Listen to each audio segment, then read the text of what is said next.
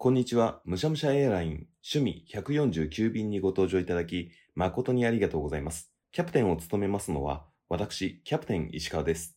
目的地へは約50分間のフライトとなる見込みです。当便では、いろんな方をゲストにお招きして趣味のお話を聞いています。その趣味の楽しいところや始め方など、美味しいところを聞いて、新しい趣味を見つけるきっかけにするためのフライトです。本日は、むしゃむしゃエアラインをお選びいただき、誠にありがとうございます。まもなく離陸いたします。快適な空の旅をお楽しみください。Enjoy your flight.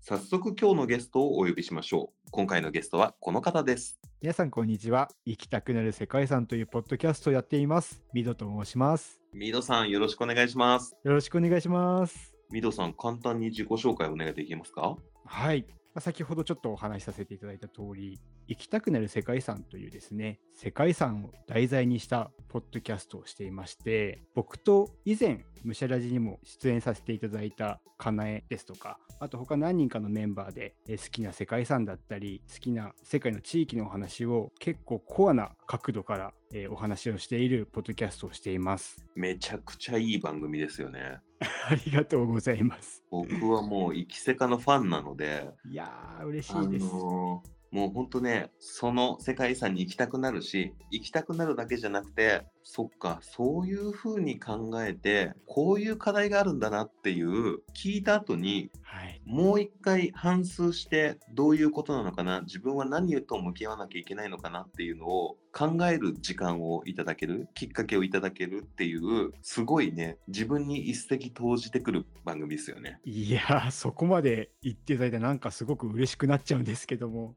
僕大ファンなんで。ありがとうございます。そうなんですよね。結構世界遺産って、うんなんかこう観光地とか、世界の有名なスポットって思うところがあるかもしれないんですけども、実はそういうわけではなくて、世界のあらゆる文化だったり自然を守りながら、世界平和を目指していこうというような仕組みなので、結構メッセージとか勉強していくとあるんですよね。ね、なんか僕も結構いろんな国にバックパッカーとして何回か行ってたりとかするんですけど、はい。全然何も知らずに、へえ、ここ世界遺産なんだぐらいの感覚で行ってたんで、うわ、そんな意味があったのかっていうね、それが知れるのがまた面白かったりしますね。いやーでも僕も結構石川さんのあのロンドンの話とか聞きながら勉強させていただいてます。ロンドンでルフィみたいなことしてた時の話ですね。そうです、そうです。何の参考にもならないと思いますが、面白かったですよ。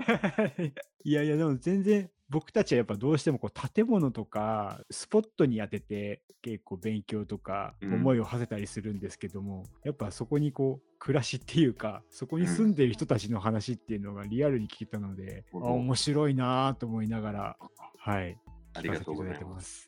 そんな普段は世界遺産のお話をね、メインにされているミドさんの趣味って何なんですか？僕の趣味は飛行機です。飛行機。はい飛行機が趣味というのは電車と同じですね。乗るのか、見るのか、撮るのか、はい。マップで飛行機がずっと動いてるのを見るのああ、はいはいはい。ああいうのとか、ね飛行機のどの部分がお好きなんですか？そうですね。あの先ほどおっしゃってた通り、乗るのも見るのも、まあ、ちょっと撮るのはあんまりしないんですけども、うん。フライトレーダーっていうアプリで世界の飛行機の現在地をこう見るのも好きなんですけども、うん。実は僕もともとある航空会社で整備士をしてまして、うわ、かっこいい。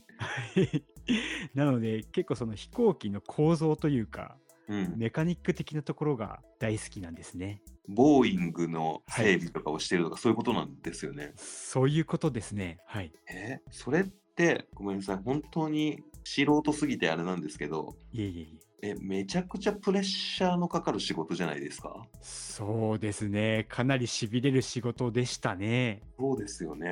はい。本当グッドラックとかぐらいの知識とかしかないんですけど、あ、まさにですね。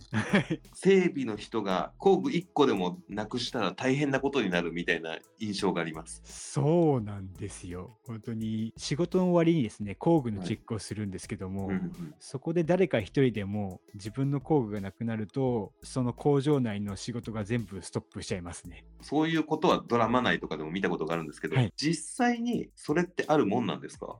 実際にそういうこともあります。あるんだ。え、どれぐらいの頻度であるもんなんですか？まあ、そんなに頻繁ではないですね。はい本当に僕がいたセクションではうん。半年に1回ぐらいあですでも結か構なねはい結。構なペースですね。そうですね。でも見つからなかったっていうことはないですね。必ず最後まで見つけ出しますね。うんそういうのってどこに忘れてくるものなんですか、大体はですね、うん近くに置いてあったりしますね。えーはい全然安全なところに。そうですね。うんあの自分のポッケに入ってやったとか もあるんですけど、時々稀に飛行機の、僕はエンジンの整備をしてたんですけども、はいエンジンって結構プラモデルみたいにですね、ガチャガチャこう組み立てていくんですけども、はい。その組み立てる間にダミーとして使うツールをそのままつけっぱなしにしてたっていうこともあって、それは気づかないと本当にそのまんま飛行機が飛んでしまうので、うん、結構冷や汗をかいたっていうこともありました。えー、すごそう、そのプレッシャー。え、ミドさんはその最後に工具が足りないって自分自身がなった経験はないんですか、僕はないですねないです。エンジンのなんかダミーの素材はいでヒヤリはある。あ僕自身が何かをしたってことはないんですけども、僕の近くで作業してた整備員の方がはい。そういうことが、まあ、起こしてしまってうん一緒に捜索に加わってうん探すまで見つけ回したっていうことはありますね。それめっちゃ冷や汗ですよね。その隣だとしても。めちゃめちゃ冷や汗かきましたね。そうですよね。えーいや、今、すごいんだろうなって思っている、僕が思っている、今聞いている皆さんが思っている、100倍も1000倍もすごい冷や汗ですよね。そうなんですよ。うんはいまあ、またその整備ってうん。結構完璧を求められるのではい。やはりこう飛行機って一番は安全っていうふうに言われていて安全な飛行機を作り出すことが整備士の仕事って言われてるんですけども、うん。とはいえ出発を待っているお客様もいるのではい。タイムプレッシャーも結構すごくてですね。だから時間内に100%以上のものを整備するっていうちょっと矛盾があるような世界を生きていましたね。うーん。そうですね。確かに整備のために出発が遅れてますみたいな感じので、これもうイライラできないっすね。いや全然そんなことはないです。はい。これ本当、これも素人だから思ってしまうことなんですけど、はい。飛行機って毎日飛んでるじゃないですか。はい。で空港にそれこそこう毎日整備士さんが見ている飛行機が存在しているわけではい。飛んで帰ってきたら毎回整備ってされるもんなんですか？そうですね。主に整備って A チェック、B チェック、C チェックっていう風に区分けされていて、はい。よく多分皆さんの飛行機に乗るときにうん。飛行機の窓から整備士さんがこう懐中電灯とか持って見て回ってるのを見られると思うんですけども、はい。ああいった空港の中で軽微な整備をしている整備士さんもいれば、うん。車でいう車検ですよね。はい。3ヶ月ぐらいの期間をかけて、うん。本当にバラバラにしながら、えーもう一度綺麗な飛行機を作り上げていくっていう風な作業をしている整備士さんもいて、うん。うん。結構様々なんですけども、おー整備士さんと一口に言ってもはい、日々の点検の人と、はい車検レベルの人とっていうので分かれるんですね。そうなんです。へなので、一応ですね、飛んだら必ず点検で点検をして、直すところは直すっていう風なことはしているんですけども、ーうん。その重度は結構様々ですね。うん。それは一回車検をしたら数ヶ月後にまた車検みたいな感じの期間でなってるんですか？それともその軽微なそのチェックをしていってあなんかちょっと歪みが多いぞってなったら大型チェックになるみたいな感じなんですか？両方ありますね。うん。はい、一応飛行サイクルとか飛行時間が決められてその周期でいわゆる車検のような重整備をするというのは決められているんですけどもそう空港で見てて例えばちょっとこれはあまりにもダメージがひどすぎて飛ばせないぞというものはうん。重整備に回したりうん。はしますね。でもそうすると飛行機を丸々変えてしまわないといけないので、うん。先ほどのタイムプレッシャーの話じゃないですけども、はい。時間を取るのか、それともどれぐらい安全な飛行機だったら提供していいのかっていう判断が非常にとらわれる仕事でもありますね。そのタイムプレッシャーとか安全性のプレッシャーもありますけど、はい、飛行機その一台一台もめちゃくちゃな金額なわけですよね。そうですね。全くいくらなのかも想像つかないですけど、そういったそのそんじょそこらの高級車なんか余裕で買えるぐらいの金額なわけじゃないですか。はい、そういうプレッシャーもあったりするもんなんですか？ありますね。まあね結構慣れてくると忘れがちなんですけども、はい僕が働いていた航空会社では、まあ、そういうのをなくしていこうっていう取り組みで、うん。結構パーツごとに金額の札を貼ったりとか そういうことをしながら慣れをなくすような努力はしてましたね。わあすごい。ここまで聞いただけでも僕には絶対にできないだろうな。その整備が分かる分からないじゃなくて、もう性格的にできないだろうなって思います。でも確かにそうですね飛行機に携われると性格が変わっちゃいますね。うんうん。あそう、そこを伺いたかったんですけど、はいタイムプレッシャーだったりとか、安全性だったりとかあって、はい。こう日々そういったプレッシャーと戦われてるわけじゃないですか。はい。そう日常生活にその仕事病だなみたいな感じのこととかってどういうものが現れてくるんですか？ああもうこれはですね僕も入社した時に言われてうん。全くそうなっちゃったんですけど、うん。まあ結構ズボラな性格な人でもうん。性格細かくなるよっていうふうに言われて。えそのドアの隙間だったりとかー、うんちょっと引き出しが飛び出てるとかうん。全部気になっちゃうんですよね。ああ、もうそれはきっちりお家でもそうなってます？お家でも気になっちゃいますね。あ、そうなんだ。それとあと安全性っていうところで言うと、うん。まあ、整備士結構安全にはうるさくってうん。例えばこう鋭利なものを絶対に人に向けないとかはい。ペンチだったりワイヤーだったりいろんなものを使うんで。怪我を防ぐために絶対に人に向けないようにっていうに教育を受けるんですけども、うん。その影響があってか先端恐怖症になっちゃいましたね。ああ、もう誰も向けないし自分も向けちゃダメって思うから、そうですね。それが怖くなるんですね。そうですね。もう本当ひどい時はもうあれですね。麻雀やってた時の麻雀のチュンのチュンの向きが怖いと思ったりとかええ ああ、それはすごいですね。っていうこともありました。まあそうですね。プレッシャーの中でやるからより刷り込まれるんでしょうね。そうですね。うん、へえでもズボラで困るなっていう人は一回整備士にそんな簡単になれるもんじゃないんですけど 整備士になったらちょっと性格矯正ができる可能性があるってことですね。ああ、できると思います。うんそもそも整備士になるっていつ頃から決められてミドさんは整備士になられたんですか？そうですね。まあ、まず飛行機が僕が好きっていうのが始まりだったんですけども、はい。それは父親が結構飛行機の雑誌を昔から読んでいまして、まあ、その影響もあって子供の頃に親とかがどこか連れて行ってあげるからどっか遊びに行くっていう風に聞かれると必ず空港に行きたいって言ってた幼少期だったんですね。えー、それはもう乗りたいじゃなくて見たいだったんですか？その時は。見たいあわよくば乗りたいでしたね。うん形がとかが好きだったんですかね？そうですね。なんかかっこいいと思っちゃったんですよねあ。強烈に思ったのがうん僕がですね、うん小学校入るか入らないかぐらいの時に全日空さんのうんマリンジャンボっていう特別塗装の飛行機がですねはい。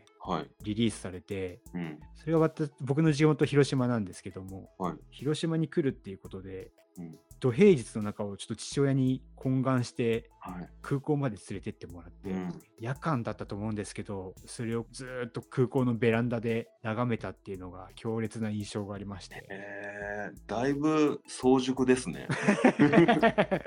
そうですね、うんまあ、その頃から飛行機っていいなとかはい。あパイロットとかかっこいいなとか、うんうん飛行機のこともっと知りたいなと思ってたんですけども、はいその中で、うんまあ、先ほどもちょっと石川さんの方からもありましたけども「グッドラック」っていう。TBS のドラマがはい。僕は中学校の時にですね始まりまして、でまあやっぱ飛行機好きっていうことでかなり影響を受けたんですけどうん。飛行機好きとか飛行機が詳しくなれる一番の近道は僕はパイロットだと思ってたんですよそれまで。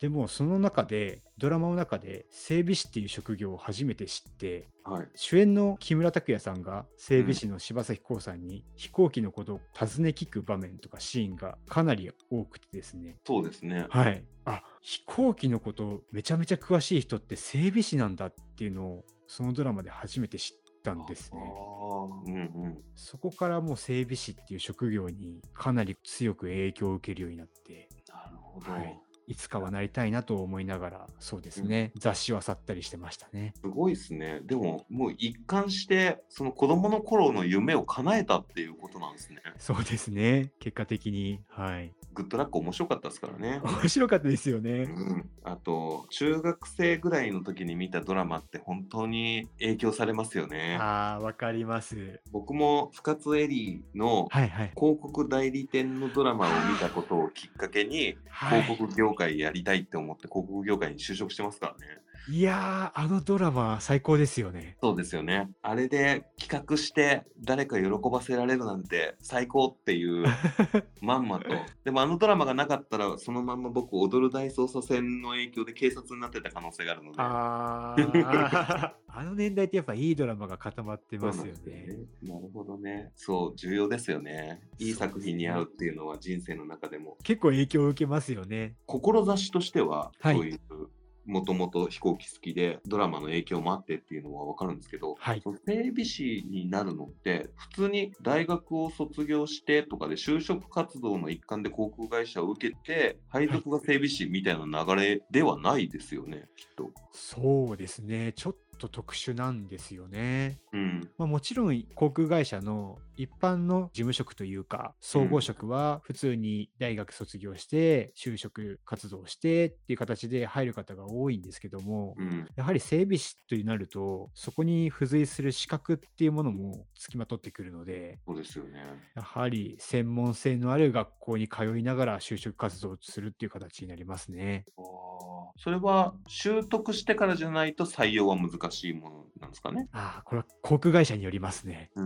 はい、航空会社によっては国家資格を持っていることが就職活動する条件になっている会社もありますしうん。僕が受けたところはそうではなくて、はい僕はですね大学は行ってなくて高専という学校に通ってたんですけど、うんうん。高専からえー就職活動をして航空会社の整備部門はいに入ったっていう形なんですね。うんうんまあ、でもいずれにしてもやっぱり理工系の知識だったりそういったものは必要とされるかもしれないですね。すごい。本当僕が知らないことをめっちゃ知ってそうだなって思います。もう土文系も土文系なので、いやーもうむしろ逆に僕の知らないことを石川さんいっぱい知ってますから。そうなんです。はい。飛行機がなんで飛ぶかとか、空気抵抗がどうこうみたいな感じのとかを学んでるわけですよね。そうですね。そういうことも学びますね。あとはそのエンジンだったりとか、そういうの？そうですね。知識がなさすぎて質問に具体性がなくなっちゃうんですけど。そうですね。エンジンだと、その、ちょっとコアな話なんですけど、熱力学っていう学問だったりとか、はあと、まあ、物理一般ですよね。はい。があると、やはり有利ですかね。そのうん構造だったりっていうのを考えるのに。っていうのも、やっぱり飛行機って部品が多すぎて、うん、なかなか覚えられないんですよ。構造を。部品なんて本当すごい数なんでしょうね、ばらしたりとかしたら。すごい数ですね。想像つかない。で よくエンジンとか僕たち入社した時にそのエンジンの断面図みたいなのを見せられてうん、それでこう構造の説明とかを受けるんですけどもう最初何言ってんのかわからないし自分が何を見させられてるのもわかんないっていう状態だったんです。おでそれをやっぱり覚えていくんですけどもある程度やっぱりそういった、まあ物理というか、うんそういった専門知識があると後々ちょっと自分が解釈するのに役立ってきたなっていう感覚はありますね。でもそんな何をやるのか全くわからないところからやっていって一人前の整備士になるってすごいですね。そうですね、まあ、僕が一人前の整備士になれたかはわからないんですけど、まあ、でうんも本当に骨が折れることだと思います。うん、でもこう趣味は何ですかって聞いて飛行機ですって答えられるぐらいやっぱ飛行機がずっと好きでいらっしゃるんですね。そうですね。はい。今でも、まあ僕、息子がいるんですけども、はい。息子連れて空港にまあ遊びに行ったりですとか、うん。まあ、極力こう移動するときは飛行機使おうかなって思ったりですとか、うん。やっぱ触れる機会は未だに多いですかね。ああ、めっちゃ素敵。その飛行機好きのバトンを渡していってるんですね。洗脳していってますね。うん今、まあ、飛行機、空港をお子さんと見に行く以外にも、そのはい飛行機好きとしてやってることって他にどんなことがあるんですか、そうですね。本当これ、コアな話になるんですけども、はい、聞きたい。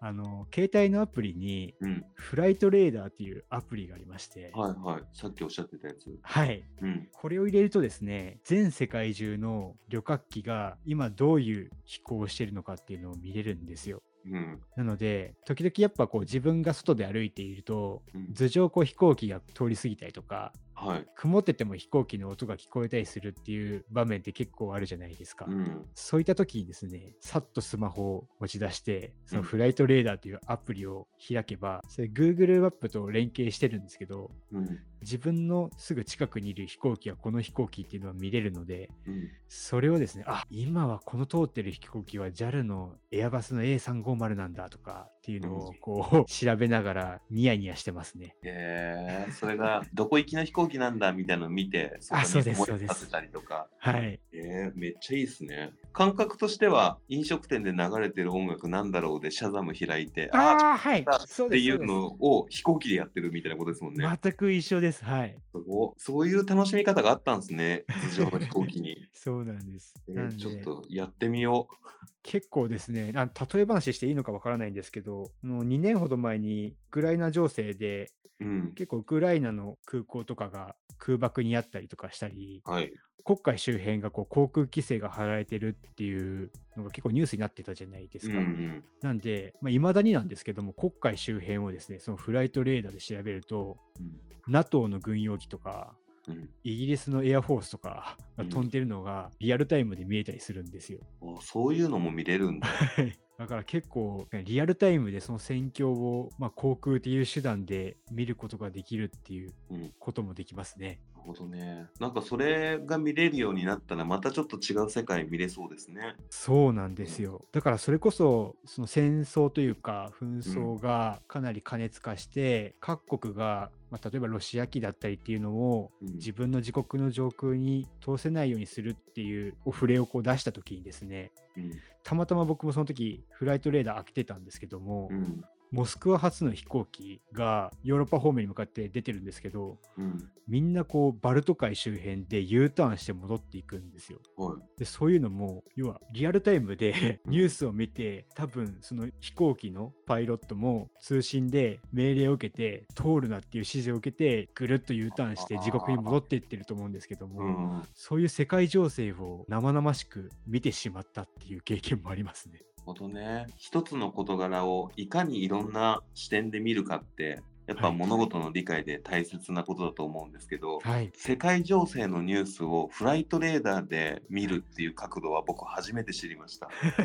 そうですね。うんそういう、いや、本当知らないことと知らない角度があるなって思いますね。なるほどね。で、しかもね、今やられている、その行きたくなる世界遺産だったりとか、はいそのミロさんが所属されているそのパスワードはい。だったりとかにもやっぱ通ずるところがあるじゃないですか。そうですね。はい。ここまで含めてミドさんの漢字を形成する上で飛行機って欠かせないものだったんだなってお話聞いててなんか腑に落ちました。ありがとうございます。石川さんもでも結構いろんなとこ行かれてるんで、うん飛行機自体に乗れる経験ってかなり多いですよね。まあそうですね。でも僕海外行き出したのって本当社会人になってからなので飛行機乗ってるなっていうのって本当大人になってからだなっていう感じで子供の頃にほとんど乗ってないんですよね。あ、そうなんですか。うん、なんなら僕本当にうん23、4ぐらいまでインドア派だったので、ああ、そうなんですね。はい、全然外出たいとか海外行きたいなんて思ったこともなかったんですよね。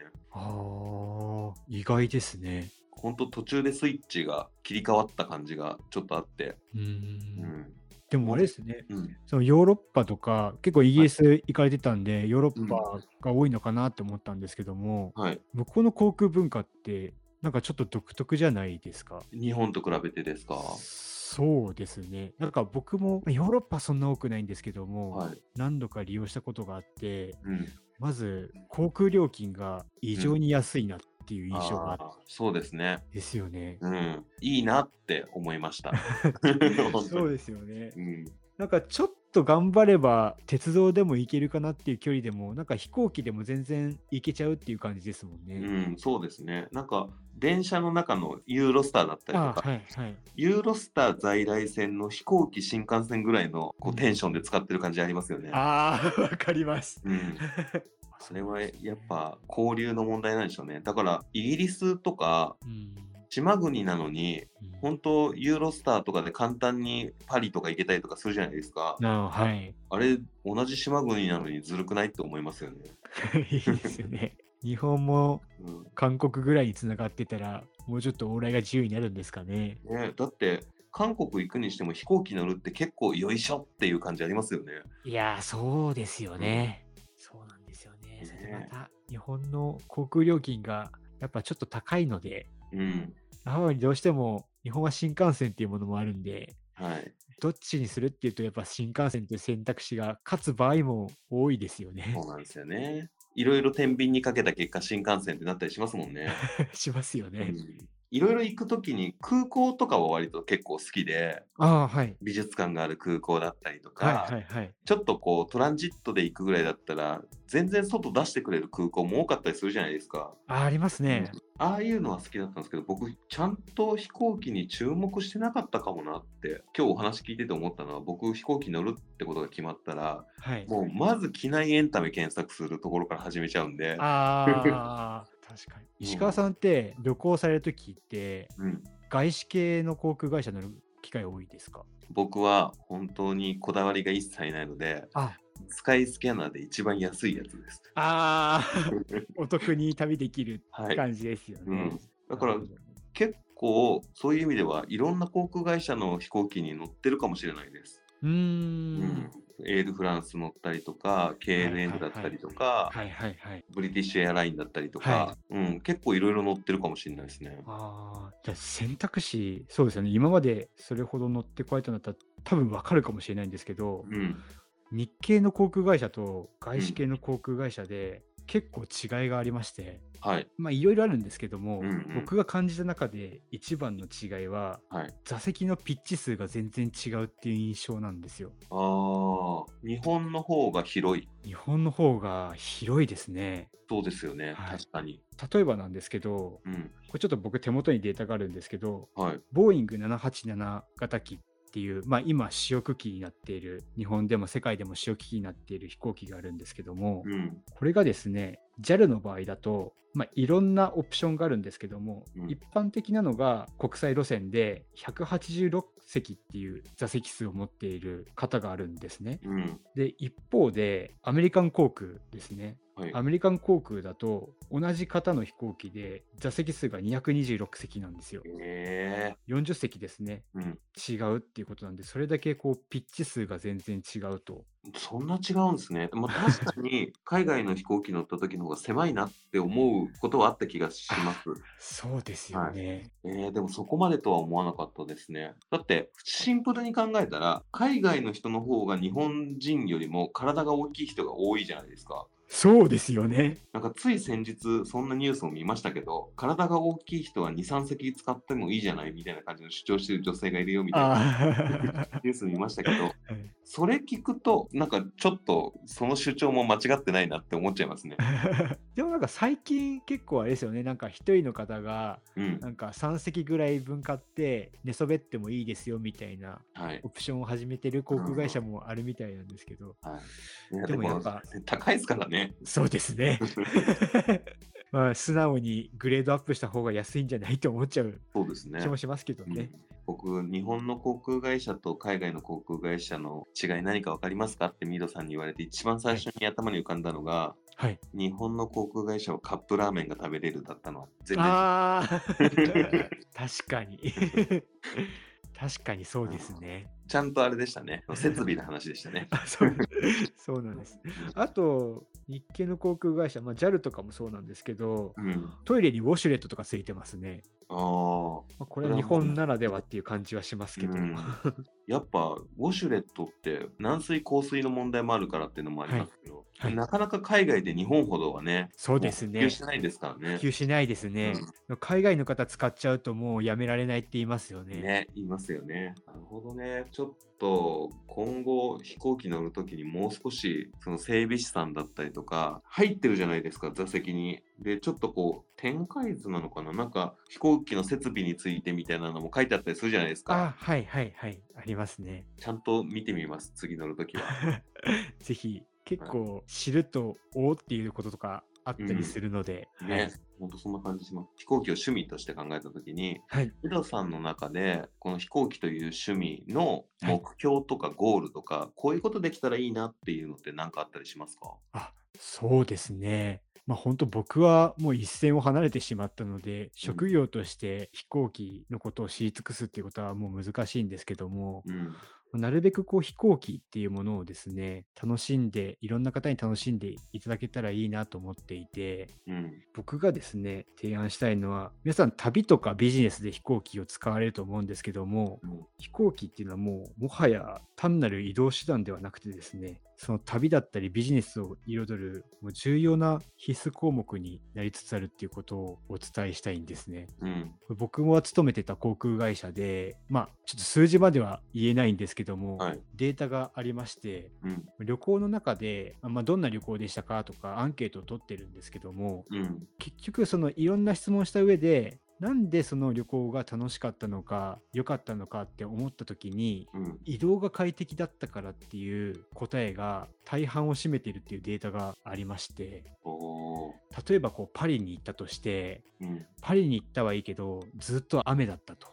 うん。ななったとしても移動手段が快適だったらまあまあ良かった旅行だったわっていうふうに回答されたお客様が結構いたみたいなんですね。それほど結構移動手段というか、まあ、特に海外旅行される場合は飛行機っていうものが必須になってくると思うんですけどもうん。長時間自分の身を委ねる飛行機っていうのは結構こう旅を彩る上で重要なものなんだなっていうことをお伝えしたくてうん。うん。はいいろんな方に飛行機っていいよっていうお話をしています。ああ、なるほどね。いや、でも確かにそうですね。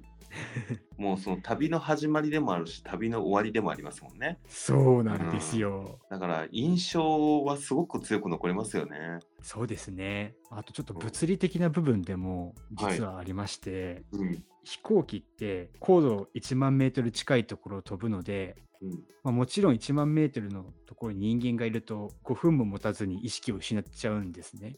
うん。なので飛行機はエンジンから供給される空気のエアコンを使ってうん。飛行機のキャビン内を、まあ、圧力を高めてるんですね。うん。まあ、余圧と呼んでるんですけどもうん。でそれでなるべく人がいても高山病になったりとか しないようにしてるんですけども、うん。ただこう地上と同じレベルにしちゃうと今度は飛行機の方が疲労破壊を起こしちゃうのでうん。地上よりもちょっと高めに設定して油圧をしてるんですよ。はい。その影響もあって結構旅疲れとかってあるじゃないですか飛行機疲れみたいなのが。うん。うん。あれの大きな理由の一つはその油圧っていうのが言われてるんですよ。そうなんだ。はい、ただエコノミー症候群みたいになってるんじゃなくて、はいもうちゃんとそうなるようになってしまってるんですね。そうなんです実は圧力がかかっているので体に負担がかかってるんですね。あーすごい軽微なナメック星に行く時の悟空みたいな状態。そうですね。あそれは疲れるわ。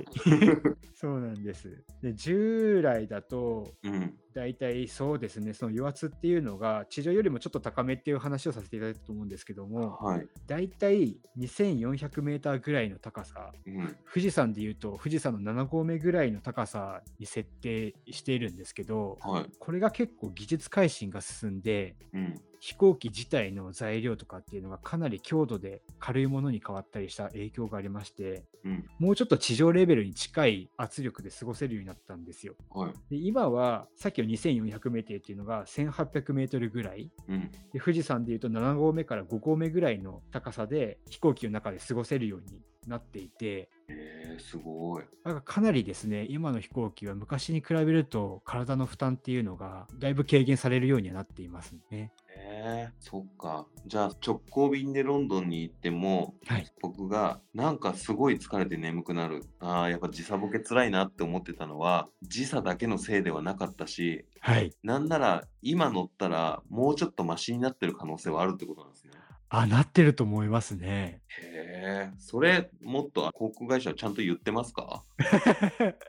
言ってるかどうかわからないですね。そう。それちょっと聞いたら、あーちょっとやっぱその飛行機疲れがひどくて、あんま飛行機を乗らないんだよって言ってる人にも、はい。あれ、意外ともう今は違うかもしれないよって言えるかもしれないですもんね。そうそうなんですよ。うん。それちょっとね、大々的に PR をしてもらった方がいいです。そうですよねそうですね。まああとはなんかよく女性の方とか飛行機乗るとかなり乾燥するじゃないですか。はいはい。マスクして登場される方多いと思うんですけども、うんうんこれはですね、飛行機ってどうしても気圧の調整を先ほど言ったように中でするので、うん。やはり冷たくして乾燥させてる方が飛行機を航続させるためには都合がいいんですよ。うん。ただ、まあ、外資系の航空会社ってやっぱ、だから結構めちゃくちゃ寒いみたいな航空会社多いと思うんですけども、キャビンの中が。うん。やっぱ運航しやすい条件がやっぱキャビンの中を冷やすっていうのが一つあるんですけども、うん。まあ、日系の航空会社はですね、結構その乗客の皆さんに快適に過ごしてもらいたいっていう思考がやっぱり日本的な思考なのかわからないですけど、多くて、なんかこう技術改進を進めて、今はですね、温度をまあなるべくあったかくして、適温ですね、適温にして、で、エアコンにですね、加湿機能をつけてる飛行機がほとんどなんですよ。なんで、外資の航空会社と日系の航空会社でも結構機内の乾燥状況っていうのは全然違うと思いますね。めちゃくちゃ日本の航空会社はカスタマーフォーカスしてるんですね。カスタマーフォーカスしてると思いますね。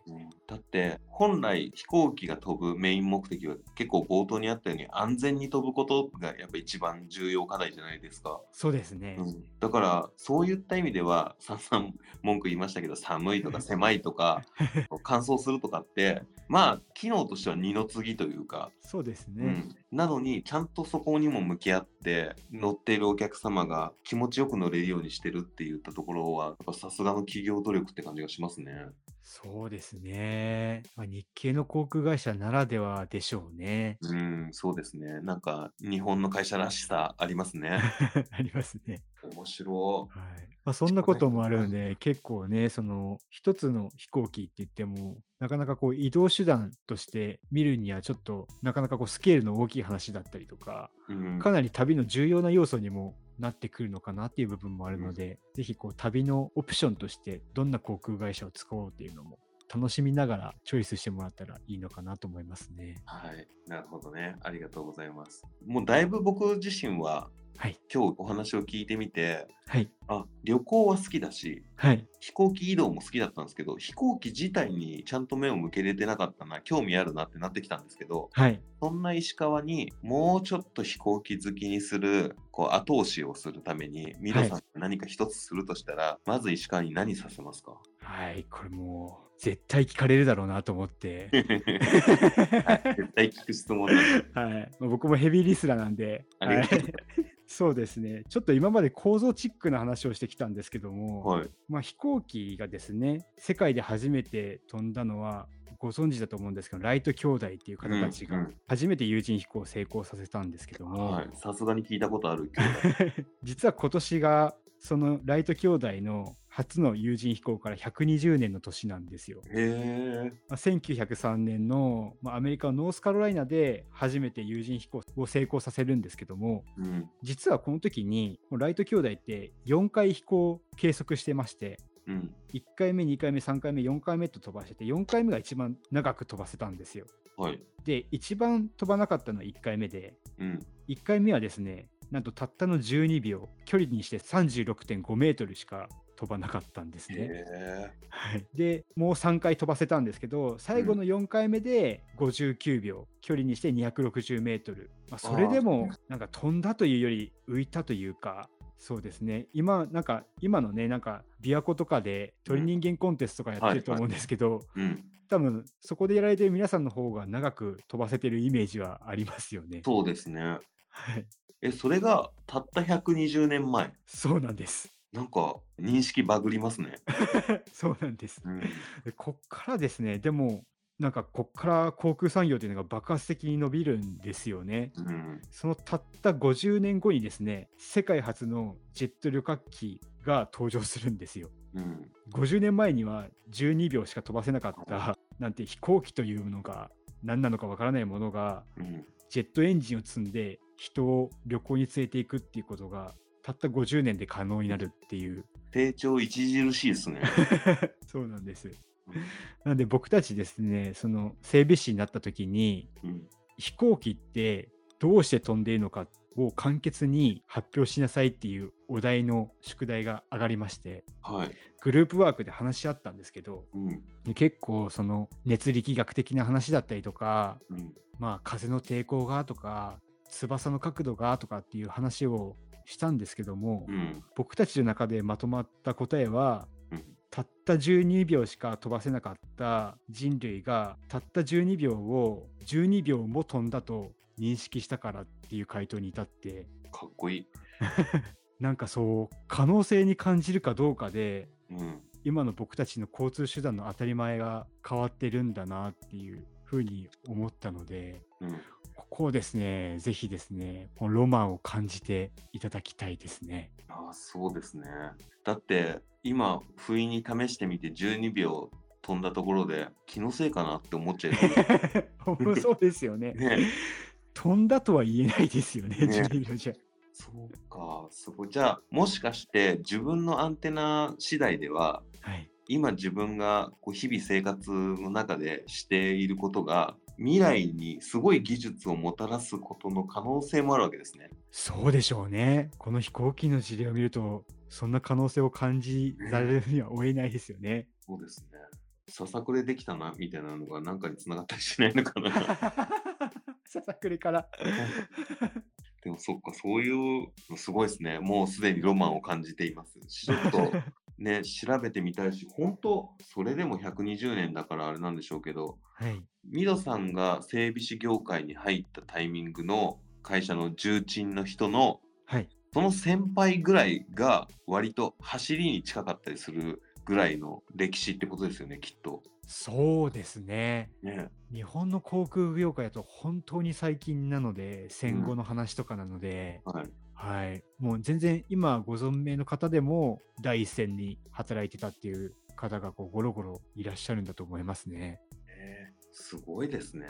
そっか。そういう成長スピード王って今、スマホとかが 今はまにしてるじゃないですか。い。はい。あこの間までは肩に背負ってた電話だったのにね。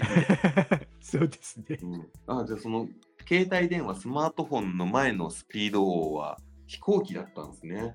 飛行機かもしれないですね。確かにスマホもね、もうなくてはならないものかもしれませんけどね。確かに飛行機がないと、やっぱ交通手段というか、日本からアメリカまで10時間切って行けるわけですからね。まあ、すごいことですよね、本当に。遠いとか言ってらんないな、本当に。そうですよね。まあ当然それで物流とかも変わるわけですし、うん。経済も変わってきますよね。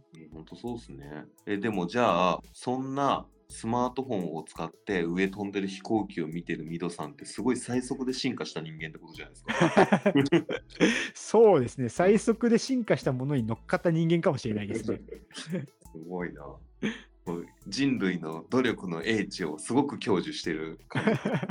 そうですね。ちょっとオーバーめに話しましたけど。掛け合わせたらそういう楽しみ方もできるわけですもんね。そうですね。うんはい。で、そうやって数時間で行ける先にある世界遺産をご紹介しているわけじゃないですか。はい。うん、で、なんかその世界遺産にどういうストーリーがあって、どういうメッセージ性があるのかっていうのをはい知、れる番組があるんですよね。そうなんですよ。その番組がですね、はい行きたくなる世界遺産というポッドキャスト番組でして、うん今まで僕がですね、情熱を込めて飛行機のお話をしましたけども、うんぜひですね、その飛行機のロマンを感じながら飛行機に乗っていただいて、海外にたくさん世界遺産があるので、そこに足を運んでいただけたら嬉しいなと思っています。どこに行こうかなって思った時に、行き先を聞いて、ああ、このストーリーに共感できるっていうところで、行き先を決めるなんていうのも面白いかもしれないですね。あーありがたいですね。ポッドキャスター冥利につきますね、そうすると。ね、だって行きたくなる世界遺産ですもんね。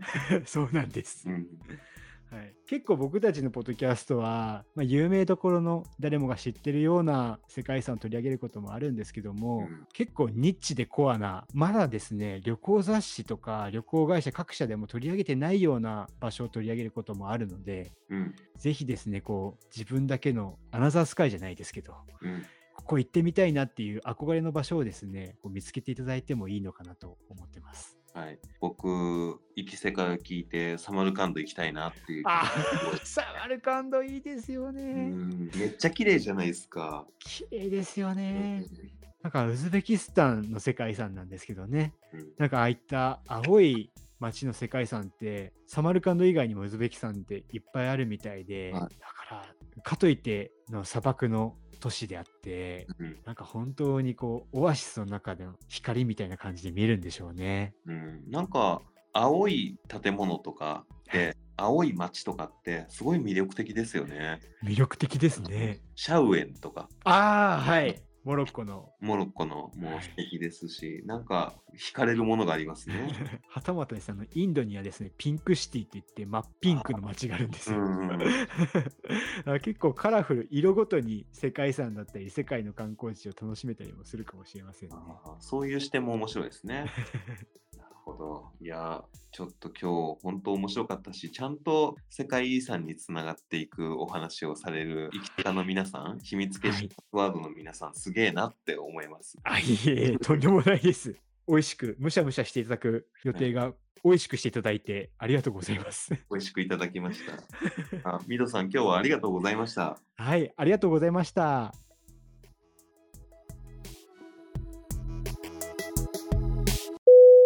皆さん、こちらはキャプテンです。当機は今、エンディングへの着陸態勢に入っております。気分は晴れ、現地時間はオープニングの50分後です。ベルト着用サインが消えるまで、シートベルトを締めたまま着席してお待ちください。本日は、むしゃむしゃエアーをご利用いただきありがとうございます。楽しい飛行機の趣味になりますよう願っております。Thank you for flying with むしゃむしゃ Airline and hope you enjoy your stay in this hobby. というわけで、無事に着陸いたしまして、飛行機の趣味を堪能いたしました。いかがでしたか？すごい盛りだくさんでしたよね。ミドさんが飛行機の整備士として働いていた時の緊張感から始まり、なんで飛行機を好きになったのか、海外の飛行機と日本の飛行機の違い、すごく盛りだくさんで、めちゃくちゃ勉強になったし、飛行機に興味が湧きますね。ちょっと飛行機を見る目が変わりそうです。というわけで、本日の趣味川柳。快適な趣味の旅をお楽しみ。快適な趣味の旅をお楽しみ。テーマがテーマだったので、あ、これはチャンスと思ってね、貴重アナウンスやってみました。というわけで、いつものゲスト募集です。どんな趣味でも構いません。番組に出演してみませんか？あなたの好きなものの話を聞かせてください。むしゃらじに出演してみてもいいよという方、ツイッターでむしゃらじを検索していただき、固定しているツイートにいいねをお願いします。直接 DM いただくのでも構いません。大歓迎です。ツイッターやっていないよという方、メールもご用意しております。メールアドレスは、むしゃラジオアットマーク gmail.com。むしゃラジオは、musharadio です。皆様からのいいね、DM、メールお待ちしております。最後に、むしゃラジは、Spotify、Apple Podcast、Google Podcast、Amazon Music、KKBOX、YouTube などで配信しています。内容はどれも同じなので、使いやすいものでお楽しみください。その際、番組フォローやコメント、評価をお願いします。何個フォローしていただいても、もちろん構いません。それでは、今回は飛行機をいただきました。ごちそうさまでした。お相手は石川でした。バイバイ。